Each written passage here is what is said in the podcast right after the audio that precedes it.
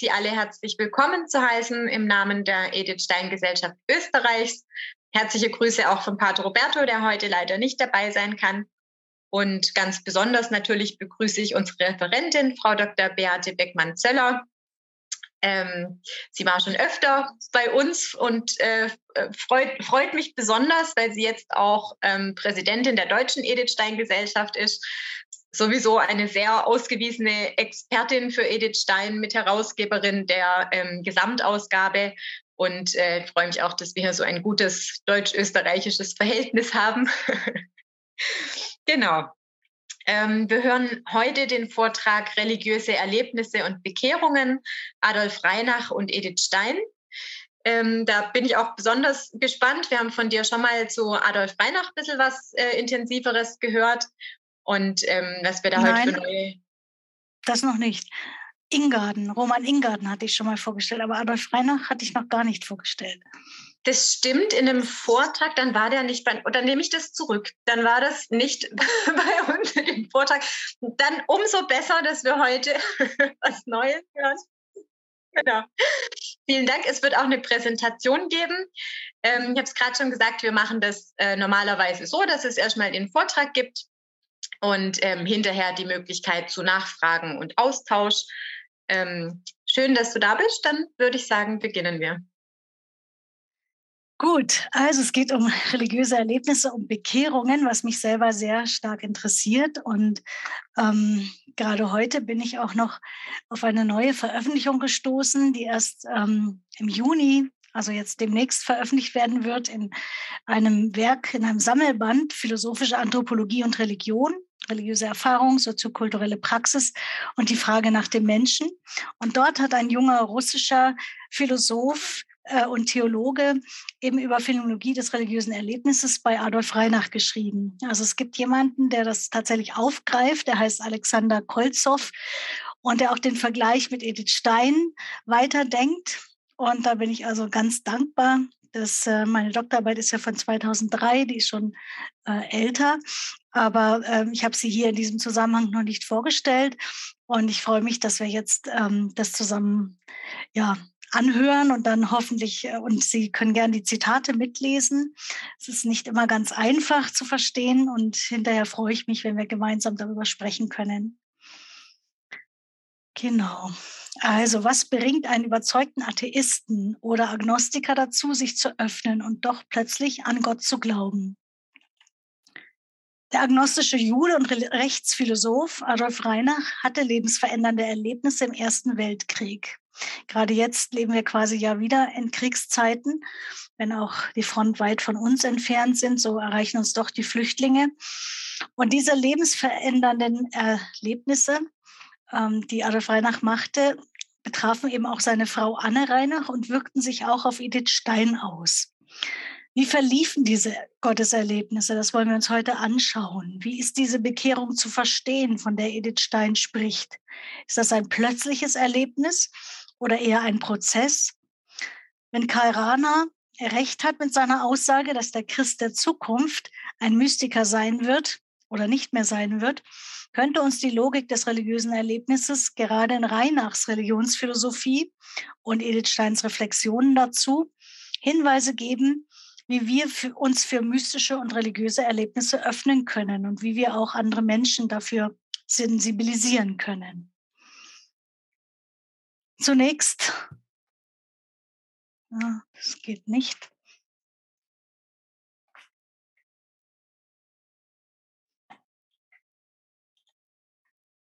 Jetzt. Zunächst zu Edith Steins Leben.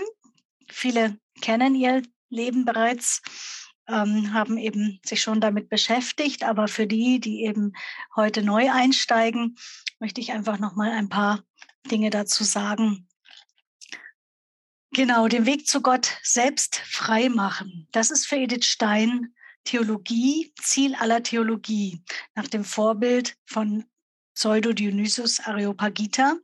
Und es könnte auch als Motto über Edith Steins Leben stehen.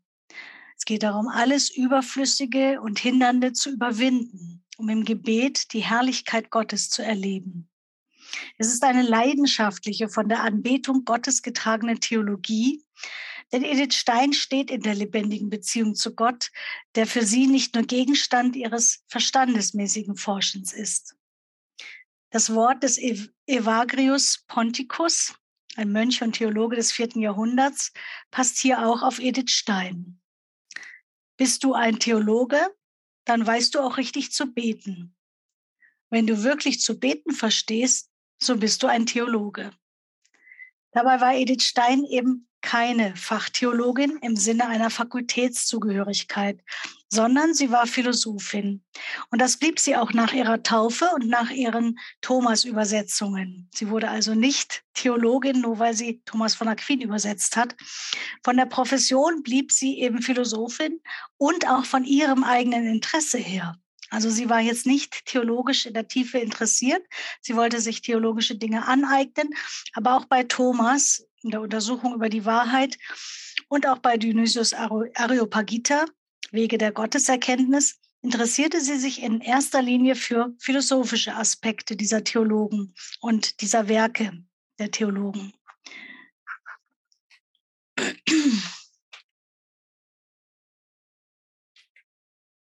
Genau. Edith Steins Leben war eben eine spannungsvolle und darum auch spannende Suche voller Brüche. Sie wurde also in Breslau geboren, liberal assimiliert jüdisch, ähm, studierte dann in Breslau, später in Göttingen. Zur Promotion ging sie nach Freiburg, weil Husserl, ihr Doktorvater, nach Freiburg gegangen war. Und dort in, ähm, als Philosophin arbeitete sie zunächst in Freiburg als Assistentin und später als in Breslau und Bergzabern an ihrer Habilitation und als freie Wissenschaftlerin. Und sie war eben atheistisch geprägt, kam durch Glaubenszeugen zum christlich-katholischen Glauben. Da kommen wir später noch genauer darauf. Genau, ihr Leben vollzog sich in Brüchen. Bei ihr scheiterten also vier Habilitationsversuche und sie startete immer wieder neu, zum Beispiel als Seminarlehrerin in Speyer. Oh, jetzt bin ich wieder eins weiter in Speyer mit 31 Jahren und dann nochmal ein Neustart mit 40 Jahren als Dozentin in Münster. Und mit 42 Jahren der Eintritt in den Karmel, auch das war wieder ein Neuanfang.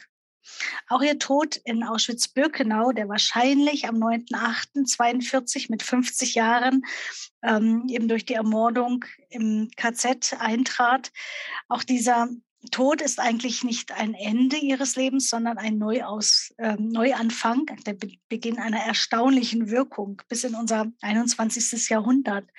87 in Köln selig gesprochen, dann 98 in Rom heilig gesprochen, 1999 in, als äh, Patronin Europas erhoben. Und sie ist nach 650 Jahren die erste Deutsche, die für die Weltkirche heilig, nicht nur selig gesprochen wurde, nach Gertrud von Helfter. Genau, und zugleich ist Edith Stein seit der Zeit der Apostel die erste Jüdin überhaupt, die in einem offiziellen Verfahren von der Kirche heilig gesprochen wurde. Diese heilige Philosophin Edith Stein ist eben ähm, ja als Wissenschaftlerin sperrig, weil sie ja katholisch geworden ist und vielen Christen schwer zugänglich, weil sie eben gläubige Christin geworden ist. Es sind aber gerade diese Grenzüberschreitungen, die sie tatsächlich interessant für unsere Gegenwart machen. Als Präsidentin der Edith Stein Gesellschaft ähm, beobachte, beobachte ich diese internationale Forschungsgemeinschaft und eben, ich habe schon diesen jungen Russen erwähnt, der zu Edith Stein forscht, Alexander ähm, Kolzow. Und äh, auch in der Ukraine interessanterweise ist die theologische Anthropologie Edith Steins erschienen. Dort, von dort erhielt ich eine Übersetzung. Eben leider lässt sich äh, das Interesse von Deu lässt das Interesse von deutschen Forschern zu wünschen übrig. Also wir haben sehr viel internationale Forscher im Edith Stein Archiv in Köln, aber sehr wenige Deutsche, die sich für Edith Stein interessieren. Das ist immer noch ein Rätsel. Edith Stein ist eine Philosophin, die zugleich das Märtyrerschicksal des jüdischen Volkes im 20. Jahrhundert eben teilt und Edith Stein können wir als Katholiken zur Fürbitte anrufen, nicht nur für private Dinge, sondern eben in Europa-Angelegenheiten. Gerade jetzt als Mitpatronin für den Krieg in Europa sollten wir sie tatsächlich um ähm, eben um Fürbitte für den Frieden mit anrufen. Das tun wir sicher noch zu wenig, denke ich. Aber sie wird uns heute äh, auf der Suche nach religiösen Erlebnissen begleiten, die Patronin Europas. Ja, Vorbemerkungen zu einer Phänomenologie des religiösen Erlebnisses in der Postmoderne. Als postreligiöses Feuerwerk bezeichnete der Wiener Philosoph Peter Strasser das neue Werk nach Gott des Philosophen Peter Sloterdijk. Also was kommt nach Gott? Wir verabschieden Gott mit Nietzsche. Er beschwört nämlich wortreich die Lehre mit zwei E, die in der postchristlichen Gesellschaft nach dem von Nietzsche prophezeiten Tod Gottes entsteht. Zugleich ist unsere Welt aber auch voll von religiösen Erlebnissen, esoterischer, traditioneller, vielleicht sogar bedrohlicher Art oder auch charismatischer Art. Und diese Erlebnisse sind oft undifferenziert, einfach nebeneinander. Auch Dschihadisten sprechen ja von religiösen Erlebnissen. Und doch lassen sich religiöse Erlebnisse oder auch geistliche, spirituelle Erfahrungen in unserer gegenwärtigen Erlebnisgesellschaft anhand der phänomenologischen Methode differenzieren. Sie ereignen sich nach Edith Steins Analyse in der Tiefe der Seele. Der Begriff des Erlebnisses ist meiner, meiner, meiner ähm, Ansicht nach eben dem Begriff der Erfahrung vorzuziehen. Denn Erlebnis beinhaltet dieses gelebte Leben, Erlebnis und bedeutet nicht nur, dass eine Strecke durchfahren wird. Erfahrung hat ja auch mit Fahren zu tun. Also eine Strecke wird zurückgelegt durch Fahren. Und ähm, dieses, dieser Erlebnisbegriff hat doch mehr dieses Lebendige in sich. Genau, gleichzeitig kann man diese Erlebnisse im Bewusstsein wahrnehmen so die Phänomenologen in Edith Steins Umgebung, und ihre Wesensgesetzlichkeit beobachten.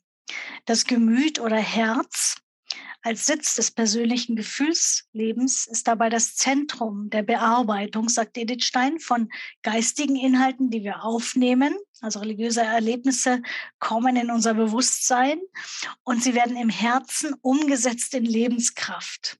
Und diese Lebenskraft motiviert dann wieder unseren Willen, etwas zu tun. Also nicht nur einfach ein Erlebnis im Kopf zu haben, nicht nur ein Gefühl im Herzen, sondern tatsächlich ins Tun zu kommen. Also es werden Willensakte motiviert, aus denen dann auch des Weiteren ethische Gewohnheiten entstehen können.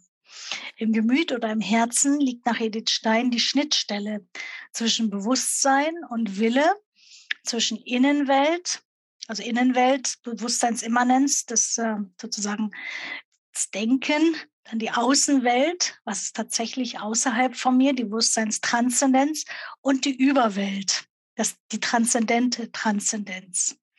Also wir haben drei Bereiche, nicht nur das, was in meinem Denken vor sich geht, sondern auch worauf sich mein Denken bezieht in der Außenwelt. Und dann eben noch diese Überwelt, die Edith Stein eben ähm, hinzuzieht, ähm, sozusagen die göttliche Welt. Religiöse Erlebnisse kommen religionsübergreifend vor. Sie treffen auf das Bewusstsein eines Menschen, eben auf seine Rationalität, auf seine Vernunft. Und diese Vernunft ist wie ein Regalsystem. Stellen Sie sich ein IKEA-Regalsystem vor. Diese Rationalität ist bereits strukturiert durch unsere Kultur. Also ein japanischer ähm, Phänomenologe hat äh, eine anders geprägte Kultur als wir, wenn wir über religiöse Erlebnisse nachdenken, dann durch unsere Religion, also das, was schon um uns da ist an Religion und auch die Philosophie unserer Zeit oder auch unserer ja, Denktradition. Die strukturiert unser Denken, unser, unser Bewusstsein. Daher gibt es keine unreflektierten Erlebnisse. Also wenn wir ein religiöses Erlebnis haben, auch Edith Stein, die ein religiöses Erlebnis hatte, ähm, das trifft immer auf ein Hintergrundsystem. Also es ist schon ein IKEA-Regalsystem da, wo das dann eingeordnet werden kann. Und das kann unterschiedlich ausfallen, in welches System es eingeordnet wird. Es gibt also, sagt Jörg Splett, eben keine unreflektierten Erlebnisse, die also nicht schon immer irgendwie strukturiert sind. Aber man kann eben Unterschiede erarbeiten zwischen dogmatisch verfassten Religionssystemen. Auch in diesen Erlebnissen kann man das erkennen. Zwei phänomenologische Deskriptionen des religiösen Erlebnisses wollen wir uns jetzt anschauen mit Edith Stein.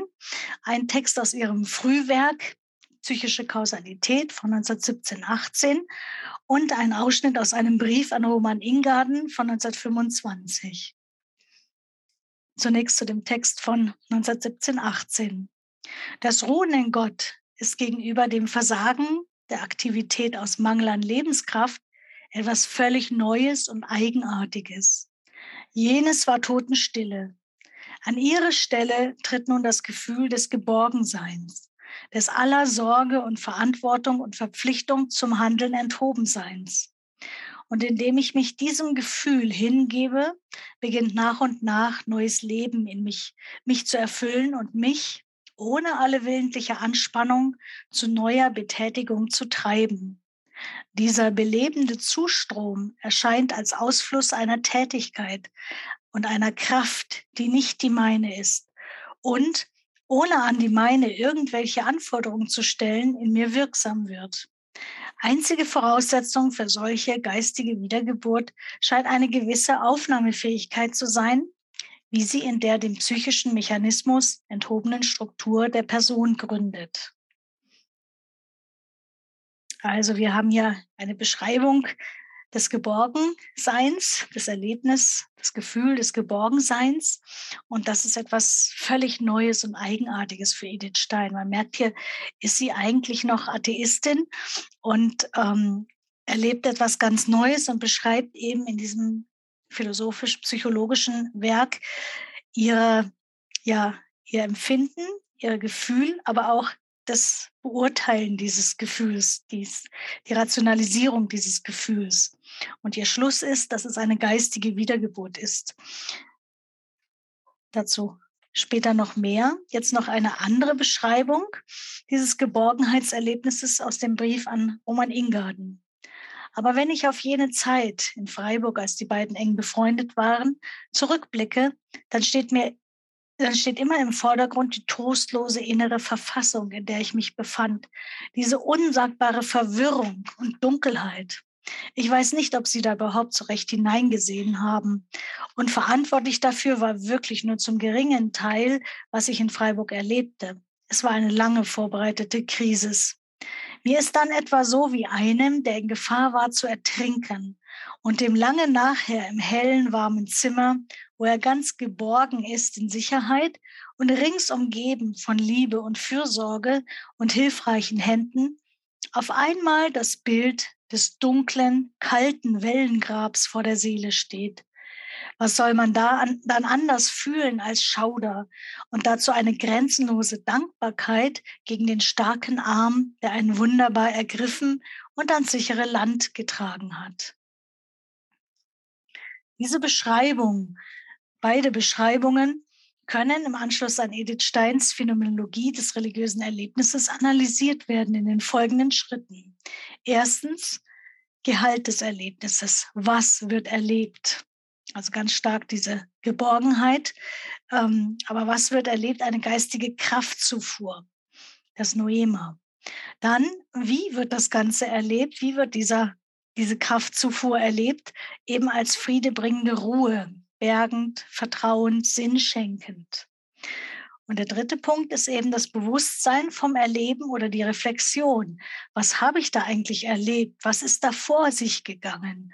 Und da deutet Edith Stein dieses Erlebnis eben als geistige Wiedergeburt oder als Errettung aus einem ja, Wellengrab, sagt sie. Sie ist errettet worden vor dem Ertrinken in Sinnlosigkeit, könnte man sagen.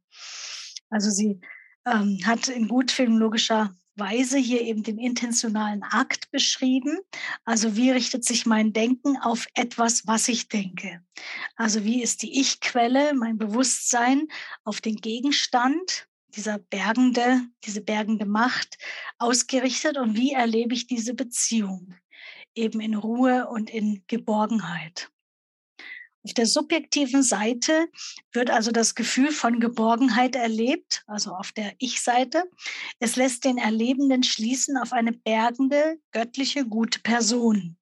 Der starke Arm, der einen wunderbar ergriffen hat, schreibt sie. Auf der Bewusstseinsebene wird neue Kraft, die nicht die meine ist, erlebt und lässt darauf schließen, dass es ein allmächtiges Wesen gibt, was dahinter steht. Das Ich erlebt sich als vertrauensvoll und schreibt deshalb der Quelle dieses Erlebnisses Sinn und Wahrheit zu. Im personalen Ich macht sich Zuversicht breit, sodass nicht auf eine bedrohliche göttliche Person geschlossen wird, sondern auf eine, die das Heil will, die was Gutes, das Wohl der Person im Blick hat. Das Subjekt, also Edith Steiner als die Erlebende, spürt Erbarmen seiner eigenen Schwäche, mit ihrer eigenen Schwäche und deutet das als eine Reaktion, die von einer allgütigen göttlichen Person herstammt, wie sie eben später differenziert. Mit diesen Erlebnissen beziehungsweise mit diesen Analysen von Edith Stein ist sie selbst noch nicht bei Jesus Christus angekommen und sie ist auch noch nicht im Raum der katholischen Kirche. Aber sie war bereits bei einem positiven, friedevermittelnden Gottesverständnis angelangt, dessen Existenz ihr mit unmittelbarer, personal erlebter Gewissheit einleuchtete. Das kann man verstehen als Pistis im Verständnis von einem personalen Vertrauen und nicht von inhaltsgesättigtem Glauben. Also es geht nicht so sehr eben um Inhalte des Glaubens, sondern eben erstmal dieses Gefühl, der Raum des Glaubens, der eben auch mit Vertrauen übersetzt werden kann. Sie schreibt, in diesem Gefühl der Geborgenheit werden wir uns der Existenz einer geistigen Macht inne. Also es ist erstmal eine geistige Macht. Sie sagt noch nicht Gott. Sie bleibt also erstmal vage. Sie sucht eben noch. Dieses Erlebnis motiviert sie weiter zu suchen. Sie sucht jetzt nach schriftlichen Zeugen und auch nach persönlichen Zeugen. Habt ihr das auch erlebt? fragt sie. Und ähm, zunächst sucht sie auch im Judentum und hat beispielsweise ihren Schulfreund, den sie oder beziehungsweise auch äh, Studienfreund äh, Eduard Metis gefragt, ähm, der eben auch überzeugter Jude war und das auch gelebt hat. Was hast du denn für einen Gottesbegriff? fragt sie ihn. Und er schreibt dann zurück, also sie schreibt von Göttingen aus, er schreibt von Breslau aus zurück. Ja, also Gott ist Geist und mehr kann man darüber nicht sagen. Also er hat einfach, ähm, sie schreibt dann, er hat mir sozusagen einen Stein gegeben und ich habe um Boot gefragt. Also sie fühlte sich wirklich vor den Kopf gestoßen. Aber sie beginnt zu suchen, was gibt es denn für Gotteserlebnisse? Was gibt es denn äh, über ihn zu sagen? Was haben Menschen für persönliche Zeugnisse? In einem späteren Stadium hat sie dann eben diese Entscheidung getroffen. Erste, erste 1922 und zweite, zweite 1922 die Taufe und die Firmung. Und interessanterweise beides Feiertage, die auf jüdische Riten im Leben Jesu zurückgehen. Ja, was sind die Vorbedingungen zum Erleben von religiösen Phänomenen? Die Methode, die die Phänomenologen um Edith Stein verwendeten, um das religiöse Erlebnis zu analysieren, ist die aus der Psychologie bekannte Eigenbeobachtung im Unterschied zur Fremdbeobachtung. Also Edith Stein hat sich selbst beobachtet, was geht in mir vor. Und auch Adolf Reinach hat das sehr stark angewendet. Dabei werden die eigenen religiösen Erlebnisse durch Einfühlung eben bei sich selbst eingefühlt, wahrgenommen, als eine Art äh, erfahrene Akte sui generis und als Zugang zum eigenen und fremden Seelenleben. Beim Begriff religiöses Erlebnis muss man mit Stein, mit Edith Stein unterscheiden zwischen dem gewöhnlichen Sprachgebrauch und dem phänomenologischen Begriff des Erlebnisses. Wenn wir im Alltag sagen, ich hatte ein Erlebnis, ich will dir mein Erlebnis erzählen, dann meinen wir damit etwas besonders Bedeutungsvolles, die Seele in ihrer Tiefe ergreifendes. Wenn Phänomenologen über Erlebnis sprechen, dann verstehen sie darunter einfach eine im Ich-Leben erwachsene Dauereinheit, also einen intentionalen Akt. Das Denken ist immer Denken von etwas und richtet sich eben auf einen Gegenstand oder das Fühlen ist das Fühlen von etwas. Also das Fühlen von Geborgenheit heißt, ich fühle mich bei jemandem bei Gott geborgen. Also das Fühlen von etwas. Das wird mit dem Begriff Erlebnis bezeichnet. Zunächst muss also eine gewisse inhaltslose Öffnung für religiöse Erlebnisse überhaupt stattgefunden haben, damit sie sich auch ereignen können. Es gibt wirklich Menschen, die sind so verschlossen, sei es durch Traumata, durch schlechte Erfahrungen, durch ähm, ja, den schieren Überlebenskampf, ähm, dass sie gar nicht ja, sich öffnen können. Es gibt aber Menschen, die auch in der schlimmsten Not eben um Hilfe rufen, innerlich einfach zu Gott rufen. Und äh, es gibt andere, die sich eben verschließen. Es gibt nicht äh, einfach den, den, es gibt zwar den äh, Spruch eben Not lehrt beten, aber genau das Gegenteil ist auch der Fall. Not lehrt eben, dass man sich verschließt gegen Gott. Also genau beides kann passieren. Von daher ist die Frage, wie ähm, was öffnet mich überhaupt für ein Erlebnis? Ein Patenkind in Dresden, also ich habe länger an, in, an der Universität in Dresden gearbeitet und dort ähm, habe ich eben ein, eine Studentin kennengelernt, die mir erzählt hat, die wurde dann eben auch mein Patenkind, ähm, also sie hat sich als Erwachsene taufen lassen.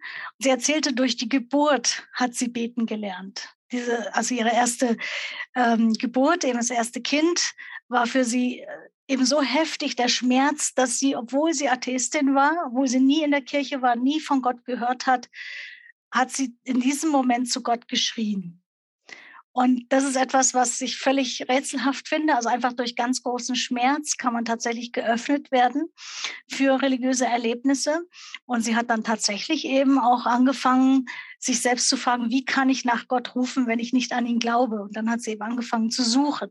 Warum ist mir das passiert? Und eben, es hat sie auch bis zur Taufe geführt in die katholische Kirche. Also es gibt eben diese Öffnung und Edith Stein nennt das die gewisse Aufnahmefähigkeit. Die Seele muss geöffnet werden, sich selbst öffnen oder eben ja geöffnet werden. Und später schreibt Edith Stein auch davon in Wege der Gotteserkenntnis, eben kurz vor ihrem Lebensende schon, ähm, dass es einen religiösen Sinn gibt, schreibt sie, parallel zu den fünf Sinnen des Menschen. Also der Mensch hat quasi eine natürliche Offenheit, einen religiösen Sinn, so dass er, wenn er in die Schöpfung schaut, das Grün der Bäume sieht und die Herrlichkeit eines Sonnenuntergangs oder all diese Dinge, dann ist es eben möglich, dass er tatsächlich geöffnet wird für Gott, dass er sich selber öffnet, dass er selber wirklich ähm, ja Gott spürt dahinter, eben ein religiöser Sinn. Zugleich ist diese religiöse Sensibilität wie auch andere sinnliche Wahrnehmungen erlernbar in Familie und Gesellschaft. Aber es kann auch sein, dass einen gerade die Familie oder auch die Kirche, Missbrauchserfahrungen oder andere Erfahrungen, ähm, diesen Sinn einfach verschließen. Dass dieser religiöse, natürliche religiöse Sinn gar nicht mehr ähm, sozusagen funktioniert und gar nicht natürlich sich öffnet für Gott. Also man kann diese, ähm, wie auch ja, die Wahrnehmung von Musik erlernen in der Familie, dass man dafür geschult wird in Familie und Gesellschaft und man kann eben auch dieses religiöse, den religiösen Sinn trainieren. Es besteht aber die Möglichkeit eben ähm, auch ohne dieses soziale, diese soziale Unterstützung, wie eben gerade von dieser, diesem Patenkind Steffi, wie ich erzählt habe, durch die Erfahrung von großem Schmerz oder auch für Liebe geöffnet zu werden, für religiöse Erlebnisse. Edith Steins Mentor Adolf Reinach, um es den ja, um den es auch gleich noch mehr gehen wird, spricht von einem inneren Riegel. Jeder Mensch hat quasi einen inneren Riegel, also wie so, wie so ein Schloss eben in uns, das geöffnet, gelöst werden muss zur reinen Geöffnetheit, sagt er. Also es gibt so wirklich auch eine, die willentliche Möglichkeit, dass wir sagen können, und jetzt öffne ich mich. Das muss natürlich auch motiviert sein. Also warum soll ich mich öffnen? Meistens durch eine Not oder auch durch eine große Liebe. Durch die Öffnung kann das Ich empfangend hinnehmen, was oder wer sich im religiösen Erlebnis schenken will. In einem zweiten Schritt kann es sich dann erst dem Objekt frei und reflektierend zuwenden. Warum allerdings nicht jeder Mensch religiöse Erlebnisse hat, das untersucht Edith Stein sehr feinsinnig in der Phänomenologie des Atheismus, in Wege der Gotteserkenntnis. Das äh, ist heute nicht Thema. Kommen wir zur Reflexion. Viertens, Reflexion von religiösen Erlebnissen. und an Ausschluss von Täuschungsmöglichkeiten. Religiöse Erlebnisse waren und sind umstritten aufgrund ihres scheinbaren Subjektivismus. Man kann sagen, ja, du hast dein Erlebnis, ich habe mein Erlebnis. Das ist halt einfach unterschiedlich. Und man kann sagen, du hast dir das nur eingebildet. Also es könnte sich um eine Autosuggestion halt handeln. Nicht überall, wo Wind um Religion gemacht wird, ist also der Heilige Geist am Werk. Es kann sich genauso gut um Erscheinungen des Zeitgeistes oder lebensfeindlicher Mächte handeln. Man braucht also Unterscheidungen. Es reicht nicht, wie Martin Buber in einem Frühwerk, dem Band Ekstatische Konfessionen von 1909, äh, geschehen. Wir sehen hier links oben ein ähm, oben auf der Folie ein, ein Bild von Martin Buber. Ähm, er hat einfach verschiedene Berichte von religiösen Erlebnissen nebeneinander gestellt aus sehr unterschiedlichen religiösen Traditionen, unreflektiert, undifferenziert einfach nebeneinander gestellt. Ein positives Beispiel von einer aktuellen reflektierten Zusammenstellung von religiösen Erlebnissen sind Berichte von Muslimen. Also rechts hier die, äh, habe ich den Buchtitel Jesus äh, findet Muslime, die in den letzten Jahren gehäuft von Träumen erzählen, in denen ihnen eine strahlende Person einladend und Friede vermittelnd entgegenkommt und sich als Jesus vorstellt. Da in, ihren rationalen, in ihrem rationalen Bewusstsein der Gehalt das Noema dieses Traumes nicht zu ihren religiösen Dogmen passt. Also Muslime glauben, dass Jesus nur ein Prophet ist, er ist tot, er kann ihnen nicht im Traum erscheinen und so weiter. Also dieser Traum passt nicht zu dem, was sie in ihrer Religion gelernt haben. Daher begeben sie sich eben auf die Suche um die positiv erlebte Noesis, die sie im Traum hatten, also diesen tiefen Frieden, ähm, den diese Person im Traum vermittelt hat, äh, den wollen Sie jetzt dann eben rational und lebensweltlich überprüfen. Die Kriterien zur Zusammenstellung dieser religiösen Erlebnisse in äh, diesem Band von Christiane Ratz ähm, sind eben folgende. Erstens, im Traum finden sich biblische Bilder oder Worte. Zweitens, in Jesu Nähe fühlen sich die Menschen lebendig, gesund, geliebt und in Frieden eingehüllt. Drittens, der Traum blieb in detaillierter Erinnerung obwohl er schon sich vor langer Zeit ereignet hatte. Also sie lässt sich in verschiedenen Ländern von Muslimen ähm, diese, diese religiösen Erlebnisse erzählen. Nach dem Traumerlebnis hat sich das Leben der Menschen dauerhaft verändert, obwohl einige einen hohen Preis zahlen mussten, Mordversuche, Flucht und so weiter. Also auch hier eine Zusammenstellung und es braucht eben Differenzierungen bei Edith Stein ist es ganz wichtig, ähm, schon vorher bei Scheler und auch bei Adolf Reinach finden wir das, um religiöse Erlebnisse tatsächlich untersuchen zu können, müssen Täuschungsmöglichkeiten reflektiert und ausgeschlossen werden. Es gibt die Möglichkeit, dass man eben ähm, tatsächlich Geschöpfe vergöttlicht, sich also, was weiß ich, den Führer als göttlich vorstellt oder auch den Göttergatten, ähm, den eigenen Ehemann äh, vergöttlicht. Auch das ist möglich, eben ähm, da kommen also falsche Vorstellungen zustande. Hm, oder auch die eigenen Werke können eben ähm, gerade die Gotteserkenntnis im religiösen Erlebnis verhindern. Täuschungsmöglichkeiten gibt es auch, ähm, eben ähm, hinsichtlich äh, der Phänomene von Suggestion und Massenansteckung. Also man muss prüfen, bin ich nicht einfach angesteckt worden? Ist das wirklich ein eigenes Erleben, was, was ich tatsächlich, wo ich sagen kann, ja, ich hatte dieses religiöse Erlebnis oder habe ich mich in der Masse einfach anstecken lassen auf äh, Katholikentagen, Kirchentagen oder äh, solchen Ereignissen, großen Ereignissen? Hm Jugend, Weltjugendtagen habe ich mich da nur anstecken lassen. Edith Stein äh, untersucht das als Reizbarkeit der individuellen Psyche durch fremdes psychisches Leben. Also man kann angesteckt werden und man reagiert dann mit gleichem Verhalten. In diesen unechten Gefühlen lebt und erlebt die Seele aber nicht wirklich, sondern diese Gefühle sind hohl und haben keine Wurzeln.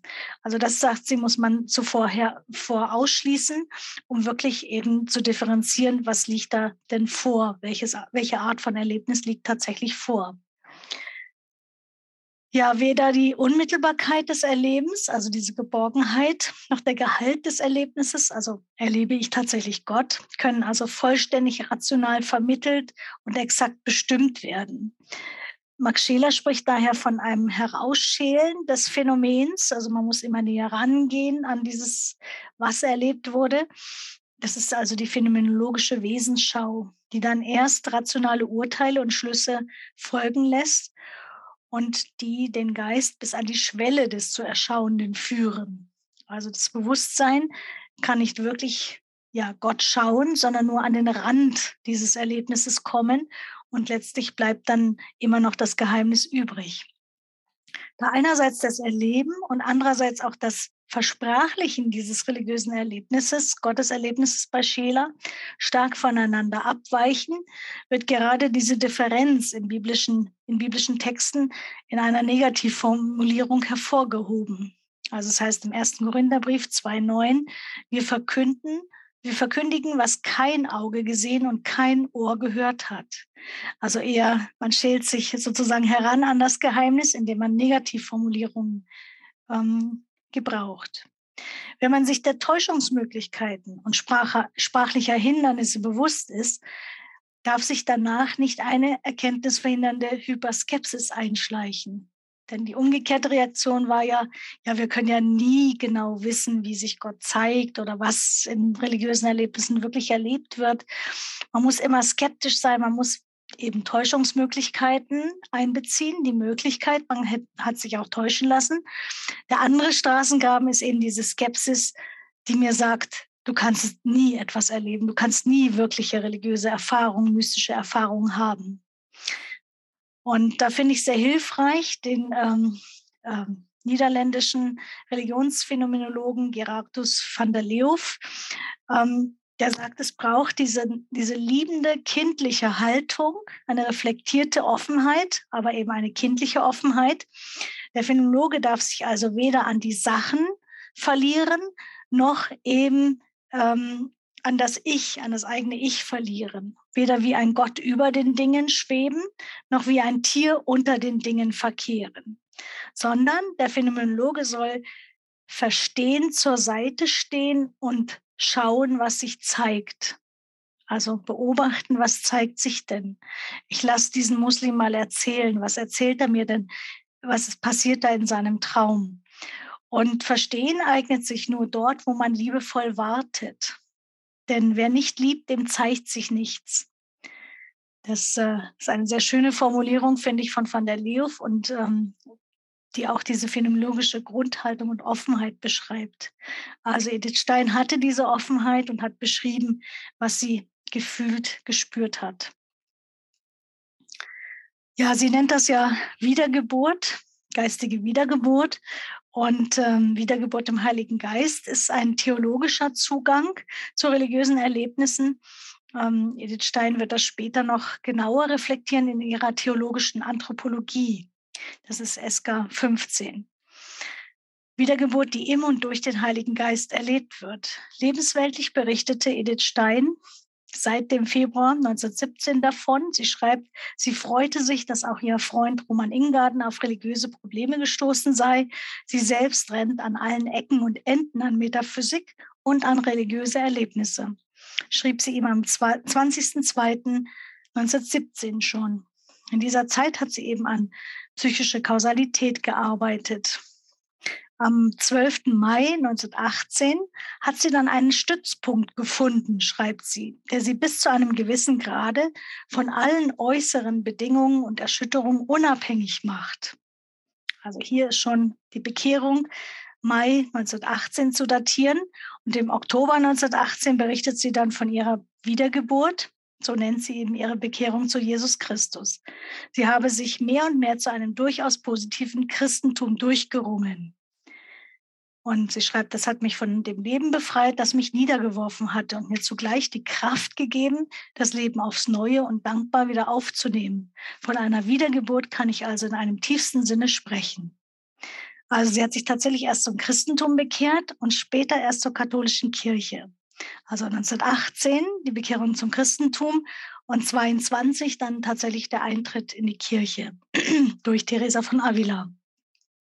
Aber dieses frühe Erlebnis und Edith Steins Reflexion darauf hat noch keinen definierten theologischen Hintergrund. Der Begriff Wiedergeburt findet sich gegenwärtig, also wenn wir in die jetzige Theologie schauen, eher in äh, Bezug auf die Reinkarnationslehren des Hinduismus und des Buddhismus. Es gibt aber im christlichen Kontext einen klaren neutestamentlichen Bezug, auf den Edith Stein auch anspielt und den sie dann in ihrer theologischen Anthropologie, das ist 1933, stärker entfaltet und den heute pfingstliche Theologen reflektieren. In der Theologie des Amerika der amerikanischen Pfingstbewegung oder der anglikanische Theologe Graham Tomlin zum Beispiel in Der Geist der Fülle. Und das wird genannt Being Born Again, also wiedergeboren zu werden. Es geht darum, in diesem Leben neu geboren zu werden. So wie Jesus im ähm, Johannesevangelium Nikodemus herausfordert, seine geistliche Sichtweise zu ändern, verändern zu lassen und aus Wasser und Geist geboren zu werden, um in das Reich Gottes zu kommen. Edith Stein reflektiert das so. Die Erlösung, schreibt sie, besteht in der Befreiung von der Sünde und in dem Anteil am Leben im Licht. Aber dies beides ist für den Einzelnen durch die Erlösungstat Christi allein nicht gewonnen. Es muss jedem persönlich zugeeignet werden durch die Wiedergeburt. Also das eine ist sozusagen eine objektive Heilstatsache. Jesus Christus ist für jeden von uns gestorben.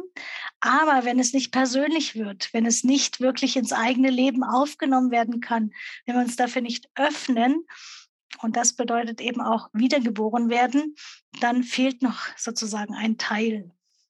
Hier sind also die aktive Hinwendung des Menschen, eine aktive Öffnung für das religiöse Erlebnis eben als Wiedergeburt gemeint und zugleich das positive Ereignis selbst, das nur der Heilige Geist wirken kann. Also das Zusammenspiel der Öffnung und das Geschenk, eben dass diese Wiedergeburt tatsächlich stattfindet, ähm, was außerhalb des Menschen, der Kraft des Menschen liegt. Nachdem Edith Stein das schreibt, sie hat sich durchgerungen, erlebt sie auch in Freiburg ähm, Gespräche mit einer Katholikin. Oben das Bild ist äh, Philomene, Philomene Steiger. Äh, und die empfahl ihr, nicht weiter nach Wissen über den Glauben zu fragen, sondern den Glauben selbst zu suchen, mit Hilfe der Person des Heiligen Geistes. Es war damals ungewöhnlich, aber sie beschreibt eben, sie hat den Heiligen Geist als ihren Lebensfreund bei der Firmung äh, erwählt und die rät ihr dann, fangen Sie an zu beten zum Heiligen Geist. Sie, Edith Stein, sagte, beten Sie mir vor. Das ist also aus einem Interview, ähm, was Elisabeth Otto später geführt hat. Beten Sie mir vor. Mir fiel ein, um die sieben Gaben zu beten. Sie faltete die Hände zusammen. Ich gab ihr den Rat, täglich zu sagen, komm, Heiliger Geist, herab zu mir, erleuchte mich, ich folge dir.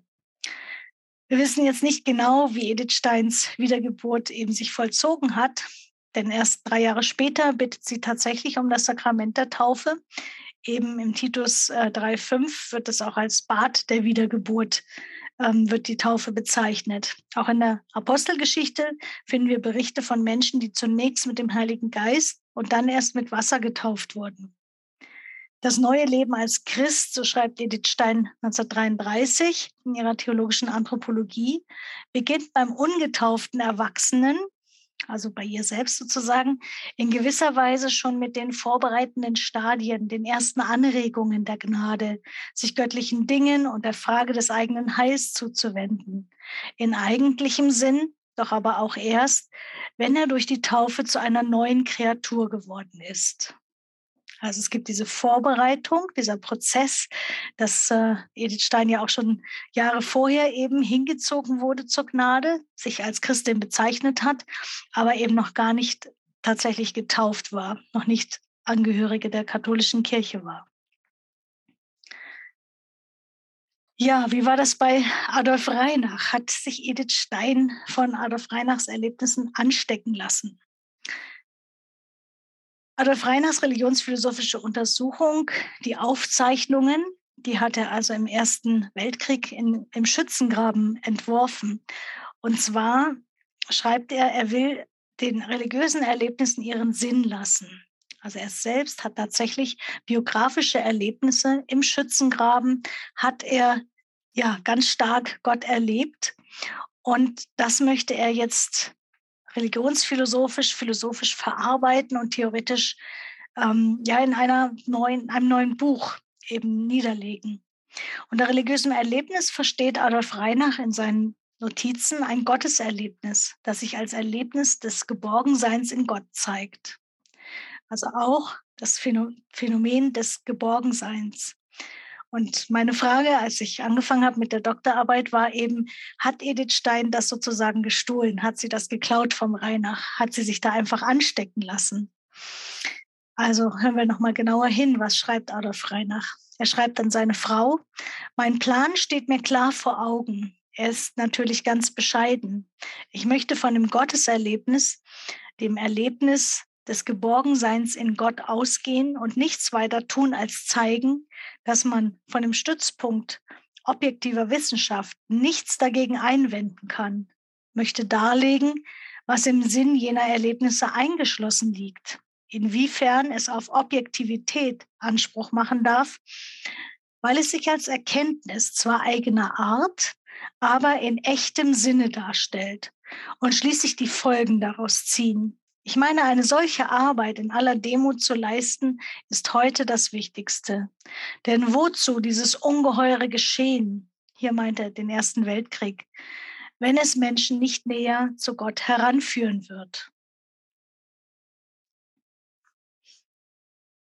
Ja, wer war Adolf Reinach? Während Edmund Husserl eher der Denker und Begründer der Phänomenologie war, gilt Adolf Reinach als der Lehrer der Lehrer schlechthin der Phänomenologie und der, dem die Vermittlung der husserlschen Phänomenologie an eine breite Gelehr Gelehrten- und Studentenschaft gelang. Also er war eher der Pädagoge, der tatsächlich didaktisch etwas rüberbringen konnte. Nach Hedwig Konrad Martius war, also die Taufpatin Edith Steins und äh, Mitphilosophin, war Adolf Reinach der Phänomenologe an sich und als solcher.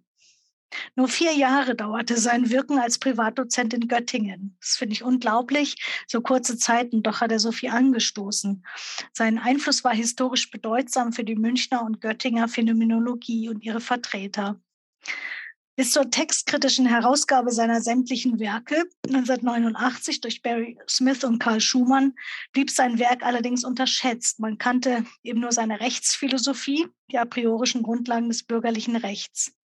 Neu entdeckt wurde er von der angelsächsischen Philosophie für die Linguistik hinsichtlich der Sachverhaltsontologie und der sozialen Akte und Sprechakte. Die Religionsphilosophie ist zwar von einigen seiner Schüler aufgegriffen worden, aber erst nach langer Pause von Andreas Uwe Müller im Zusammenhang mit Edith Steins Religionsphilosophie.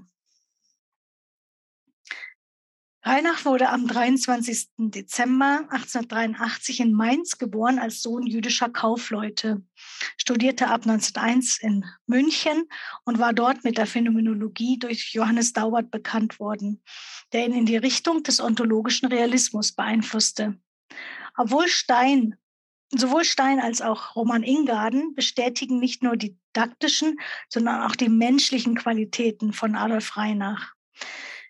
Hedwig Konrad Martius bescheinigt Reinach in ihrer Einleitung zu dessen gesammelten Werken eine Mischung intensivster sinnlicher Erlebnis- und Eindrucksfähigkeit mit strengster Nüchternheit im objektiven Forschen. Er lebte aus einem dunklen Grunde heraus, der seinem Wesen die eigentümliche Tiefe und Schwere gab, die man immer an ihm fühlte. Er war ein seiner empirischen Natur nach ungeborgener Mensch. In der Hingabe an das objektiv Entrückte und in jedem Sinne Unbedingte wird er die gleiche Stillung und Reinigung der Seele erlebt haben, wie sie bei Plato so eindringlich geschildert wird. Er sei ein Menschenkenner gewesen, im Sinne jener Fähigkeit, den Menschen in seinem zentralen, eigentlich nicht mehr aussprechbaren Grunde persönlichen Wesens zu erfassen. Er war ein wissender Mensch, in dem Naivität keine Stelle hatte, und man darf vielleicht sagen, dass ein gewisses Maß von Naivität, aufgewogen durch eine Art schlafwandlerischen Instinktes dazugehört, sich mit dem Irrationalen, also dem Religiösen, philosophisch zu befassen. Interessant ist hier tatsächlich die Kennzeichnung seines Charakters als ungeborgen, ähm, denn er spricht ja gerade jetzt dann in der Religionsphilosophie vom Geborgenheitserlebnis. Im April 1916 ließen sich Adolf Reinach und seine Frau Anne Reinach, ach so, wir hatten hier einen sehr jungen Adolf Reinach, hier eben mit seiner Ehefrau Anna Stettenheimer, äh, gerufen Anne. Ähm, und hier eben im Krieg, ein Foto aus dem Krieg. Also Adolf und seine Frau Dr. Anne Reinach ließen sich evangelisch taufen. Das Religiöse war für Reinach bis zum Weltkrieg etwas Geheimnisvolles, für das er freundliches Desinteresse übrig hatte, schreibt, finde ich sehr zutreffend, Karl Schumann, freundliches Desinteresse. Erst im Krieg öffnete er sich für diese religiöse Dimension. Wahrscheinlich durch die Todesnähe hat er diese Grenzerlebnisse gehabt. Also ja, er beschreibt eben ein, eine Gebetserhörung, ähm, eine Lawine von Geröll rollt auf ihn zu und er betet, schreit zu Gott und die Lawine ähm, fällt erst seitlich von ihm eben runter. Also er, er ist geschützt, er ist gerettet. Diese Todesnähe und eben das ja, Erleben, mein Gebet wurde erhört, hat ihn dann geöffnet. Die Entdeckung des religiösen Gebietes fesselte Adolf Reinachs philosophische Aufmerksamkeit, wie Edith Stein einem, in einem Brief an Fritz Kaufmann schildert. Ich zitiere, er behauptet, im Felde die Entdeckung gemacht zu haben, dass er weder philosophisch begabt noch jemals ernst dafür interessiert gewesen ist. Das liegt daran, dass er jetzt ganz von religiösen Fragen in Anspruch genommen ist und seine Arbeit wird sicherlich nach dem Kriege in erster Linie diesem Gebiet gelten. Da ist Edith Stein noch sehr skeptisch. Das ist also die Zeit, wo sie selber damit noch nichts anfangen kann. Für Husserl kommentiert Reinach sein religiöses Erleben im Krieg wie folgt. Wie eine schwere, finstere Nacht liegt die Zeit der großen Offensive hinter mir. Und doch erfüllt mich Glück und unendliche Dankbarkeit, dass ich diese Zeit erleben und überleben durfte. Nun lebe ich in einer ganz anderen Welt.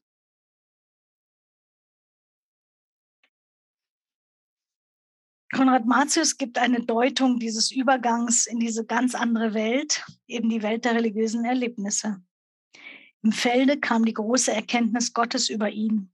Es ist selbstverständlich, dass er bis dahin mit unbedingter Ehrfurcht und sachlicher Scheu auf Sphären geblickt hatte, die ihre objektive Stellung irgendwo besitzen mussten, denen aber persönlich nicht zugänglich gewesen waren. Freundliches Desinteresse. Jetzt aber überströmte ihn dieses Neue und nunmehr in ganz anderem Sinne absolute, mit solcher Fülle und Gewalt, dass sein Blick hier zunächst ausschließlich gebannt wurde. Wir sehen, dass für ihn das zentrale religiöse Erlebnis in dem Gefühl und der Erkenntnis nunmehr restloser Geborgenheit bestand. Wie so gar nicht es sich hierbei um eine pantheistisch unklare Gefühlsbetontheit handelte, wie sehr die metaphysisch objektive und reelle Quelle solchen Erlebens wahrhaftes Fundament auch seines Erlebens war, zeigt das eindeutige und klare Verhältnis, das er fortan zu Christus besaß. Er war ja zuvor Jude. Denn nur im Erleben Christi kann die unendliche Ferne und Majestät der Gottheit, hier aber vermag der vernichtete Mensch aus dem Schweigen der Anbetung nicht herauszutreten, in die unendliche Nähe verwandelt werden, durch die der Christ im Gebet sich persönlich gehört und aufgehoben weiß. Also die unendliche Ferne der Gottheit. Wir wissen, Gott ist der Unerreichbare und doch kommt er uns so nah im Gebet. Dieses, diese Erfahrung hat, äh, so schildert es Konrad Martius, hat Reinach wohl gehabt. Reinachs einziges Zeugnis zu diesen religionsphilosophischen Aufzeichnungen findet sich auf einer Postkarte. Das idyllische Leben, das ich elf Wochen hatte, ist nun vorbei. Beinahe hätte ich ein Buch geschrieben. Husserl bemerkt darüber in seinem Nachruf, als dann eben Adolf Reinach gefallen ist, aber zu tief war seine religiöse Grundstimmung durch die ungeheuren Kriegserlebnisse betroffen, als dass er in Zeiten eines relativ ruhigen Frontdienstes nicht den, hätte den Versuch wagen müssen, seine Weltanschauung religionsphilosophisch auszubauen. Also in einer ruhigen Frontzeit hat er eben geschrieben und kurz danach ähm, hat er sogar eine vier wöchige, vierstündige äh, Vorlesung angekündigt für das Wintersemester 1718 über Religionsphilosophie. Dazu hat er also Notizen eben ähm, aufgezeichnet. Aber im November 1917 fiel Reinach in Flandern bei einem gefährlichen Einsatz, für den hat er sich auch noch freiwillig gemeldet. Sein früher Tod wirkte, wirkte fatal auf die junge Phänomenologie, trug wesentlich zu ihrer baldigen Auflösung bei. Also ich sage immer wieder, so schade, er hätte so viel erreichen können mit diesen wunderbaren Aufzeichnungen, wo man eben spürt, er hat tatsächlich ein echtes, authentisches Gotteserlebnis und ähm, kann das auch noch reflektieren, so dass es tatsächlich äh, ja etwas Neues ist. Man geht also nicht einfach nur von Dogmen aus, die schon da sind, die schon durchdacht sind, ähm, sondern man geht von einem lebendigen Glauben aus. Das war wirklich etwas Neues für seine Religionsphilosophie. Ja, aber dennoch, immerhin sind unsere, uns seine Aufzeichnungen erhalten. Und Edith Stein hat sich davon eben tatsächlich anstecken lassen, ähm, bis in die Wortwahl hinein, aber auch bis in das Erleben, was sie dann auch authentisch hatte. Ähm, diese Ruhe, die Geborgenheit, die sie beschreibt. Ja, zu, zum Schluss die Überlegung, der Christ der Zukunft. Er hat etwas erfahren und sein Leben verändert sich. Hier greife ich nochmal das Karl Rahner-Zitat äh, auf. Es bleibt nicht bei einzelnen religiösen Erlebnissen, weder bei Adolf Reinach, der sich dann eben taufen lässt, noch bei seiner Frau, die später auch noch katholisch wird. Ähm, zunächst lassen sich evangelisch taufen, das geht schneller. Also ist der einfachere Zugang ins Christ Christsein. Es bleibt nicht bei diesen Erlebnissen, sondern das Kennzeichen für die Echtheit ist eigentlich die Lebensveränderung. Graham Tomlin, den ich schon öfter zitiert habe, dazu, eine Erfahrung von Gottes Liebe ohne den Impuls, eine zerbrochene Welt zu heilen, ist möglicherweise nur ein Fall von religiösem Narzissmus, ein bisschen inneres Gefühl, das auf der Ebene des Wunschdenkens oder genießerischen Emotionalismus stehen bleibt. Also der Mensch ändert sein Leben, ist eigentlich die, ja, sozusagen der Impuls, eines religiösen Erlebnisses. Edith Stein schreibt, der Mensch stellt sich auf den Boden des Erlebten. Es bleibt also nicht einfach nur im Bewusstsein, im Kopf, sondern man stellt sich darauf, man stellt sein Leben darauf. Und äh, sie schreibt eben, in diesem Wiedergeburtsprozess ähm, spürt man, wie man durch Gott, den Liebenden, durch eine jenseitige Macht verwandelt wird wo zuvor eigene moralische Anstrengungen und Mühen der Selbstdisziplin gescheitert sind. Wir kennen Edith Stein als sehr disziplinierten Menschen. Sie hat immer wieder versucht, sich Gewohnheiten abzugewöhnen, schreibt sie auch in ihrer Anthropologie. Ähm, zum Beispiel eben das äh, Zornmütige, also dass sie ja auch aufbrausend war. Aber das hat sie nicht geschafft. Und plötzlich in diesem Prozess der Wiedergeburt spürt sie, sie wird verwandelt. Ihr Charakter ändert sich. Durch die göttliche Gabe des Heiligen Geistes wird der Mensch fähig, sich für Gott und für andere hinzugeben. Die Individualität des Menschen werde allerdings radikal verwandelt, schreibt Edith Stein, aber eben nicht ausgelöscht. Wir bleiben sehr individuell. Ich bleibe die Beate, die ich vor meinem religiösen Erlebnis habe und die ich hinterher bin. Aber, schreibt Edith Stein, die Seele freilich und darum der ganze Mensch erfährt durch die Vereinigung mit Gott eine Umwandlung von Grund auf. Dennoch bleibt sie in ihrem eigenen Sein erhalten. Es wird nicht ein Teil des Göttlichen. Also das menschliche Sein wird nicht plötzlich vergöttlicht durch diese religiösen Erlebnisse, Gotteserfahrungen, sondern man bleibt Mensch, man bleibt Individuum, sehr individuell, aber eben sozusagen freier, gereinigter. Darum ist die Seele, die sich Kraft ihrer Freiheit auf den Geist Gottes oder auf das Gnadenleben stützt, zu einer vollständigen Erneuerung und Umwandlung fähig.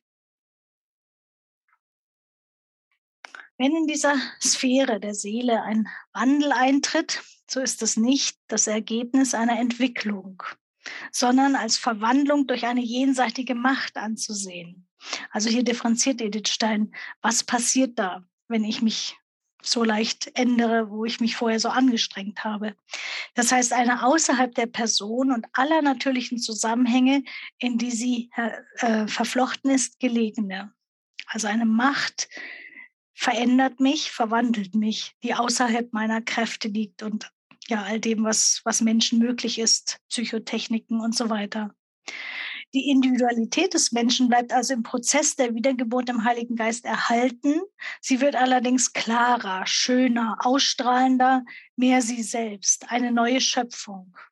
Das heißt für Edith Stein, dass der Mensch eine intensive Gestaltungskraft bekommt.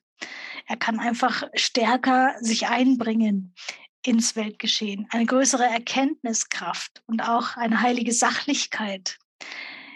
Sie schreibt, er kann mehr sehen vom eigentlich Gemeinten der Wirklichkeit, vom Sinn des Seins. Zum Beispiel Edith Stein auch. Was ist denn der Sinn, dass es Männer und Frauen gibt? Was ist der Sinn, dass es eine Zweigeschlechtlichkeit gibt? Der Mensch könne also mehr sehen vom eigentlichen Gemeinten der Wirklichkeit, vom Sinn, vom Sein und daraus schöpfte eine stärkere Hoffnung als die natürliche Hoffnung, es wird schon werden, sondern diese Hoffnung heißt, am Ende wird es gut werden, auch wenn die Prüfungen, die Täler tief sind, es wird gut werden. Zudem verändert sich der Charakter des Menschen, seine natürlichen Reaktionen, wie zum Beispiel Hass, auf jemanden, der mir feindlich gesinnt ist. Das ist etwas ganz Natürliches. Also es ist nicht so, dass Liebe natürlich wäre, äh, wenn ich wirklich angegriffen bin. Wenn jemand mich wirklich verachtet, mich ausgrenzt, dann ist nicht Liebe meine Reaktion, die natürlich werde, wäre, sondern Hass oder Rachgier. Wenn mich jemand angreift, mich jemand verletzt, ähm, möchte ich ihm wieder schaden. Das ist eigentlich das Normale. Und diese normalen Reaktionen, diese natürlichen Reaktionen, schreibt Edith Stein, wären nach natürlicher Vernunft angebracht, aber andere Haltungen werden eingeübt, wie eben, dass ich vergebe, dass ich eben nicht feindlich gesinnt bin. Und äh, ja, anderes wie zum Beispiel, ähm, was was das Christentum lehrt, wie die Liebe von Feinden und die Liebe von Schwachen, erscheint für die natürliche Vernunft als eine Unvernünftigkeit, als eine Torheit, eine Dummheit. Oder dass man sich erbarmt gegenüber unangenehmen Menschen oder gesellschaftlich ausgeschlossenen Menschen. Vergebung gegenüber denjenigen, die mir willentlich geschadet haben. Frieden, der höher ist als alle Vernunft. Das sind Dinge, die also eingeübt werden können ähm, durch, das, durch diese Gnadenhaftigkeit. Auch wenn äußerlich bedrohliche Umstände und Verfolgung herrschen, hier dieses Bild, wo Edith Stein eben verhaftet wird, da hat sie einen ganz starken Frieden gespürt, obwohl die Situation nicht so war, dass man eigentlich Ruhe empfinden könnte. Ein wichtiger Gesichtspunkt ist für Edith Stein zudem, dass der Mensch durch die Wiedergeburt gemeinschaftsfähiger wird. Denn in der liebenden Vereinigung mit Gott durch die Menschen, in der menschlichen Seele verbinden sich, so schreibt sie Erkenntnis, Liebe und Tat. Später schreibt sie Erkenntnis, Herzenshingabe und freie Tat. Das Ereignis der Wiedergeburt löst demnach weder das Individuum von sich selbst, noch wird das Individuum vereinzelt, sondern man wird stärker in Gemeinschaft gebracht. Es ist möglich eben, ähm, weil Gott selber ja, in Wechselhingabe der Dreieinigkeit Gemeinschaft ist, ähm, kann eben der Mensch auch gemeinschaftsfähiger werden.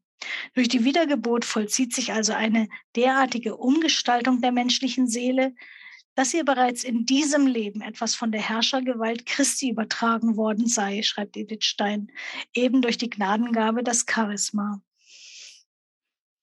Im Christentum wird im Unterschied zum Buddhismus Wiedergeburt verstanden als äh, eine in diesem Leben durch die Erlösung durch Christus eine Neuschöpfung zu werden. Also man kann in diesem Leben wiedergeboren werden, zu einer neuen Kreatur, einer neuen Schöpfung werden in Christus. Und mit Erlösung ist ein Freiwerden von Fesseln gemeint. Das, was mich hindert, wirklich frei zu werden für die Umsetzung, dass ich Liebe umsetzen kann in Gemeinschaft mit Gott und mit dem Nächsten. Im Christentum kann sich der Mensch also frei für die Wiedergeburt in diesem Leben entscheiden. Nach buddhistischer Lehre kann sich ein Mensch nur frei gegen das ständige Wiedergeborenwerden im nächsten Leben entscheiden. Eben durch bestimmte Techniken kann man sich dem entziehen, so die buddhistische Lehre. Also der Christ der Zukunft hat etwas erfahren, was ihn, ja, was ihn verändert, was eben ein lebensveränderndes bringt. Zum Schluss hier nochmal ein Bild von Edith Stein.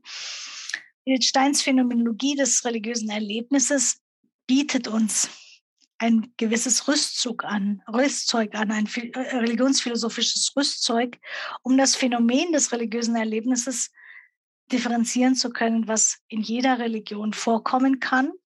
Aber ja, was ist wirklich der Inhalt?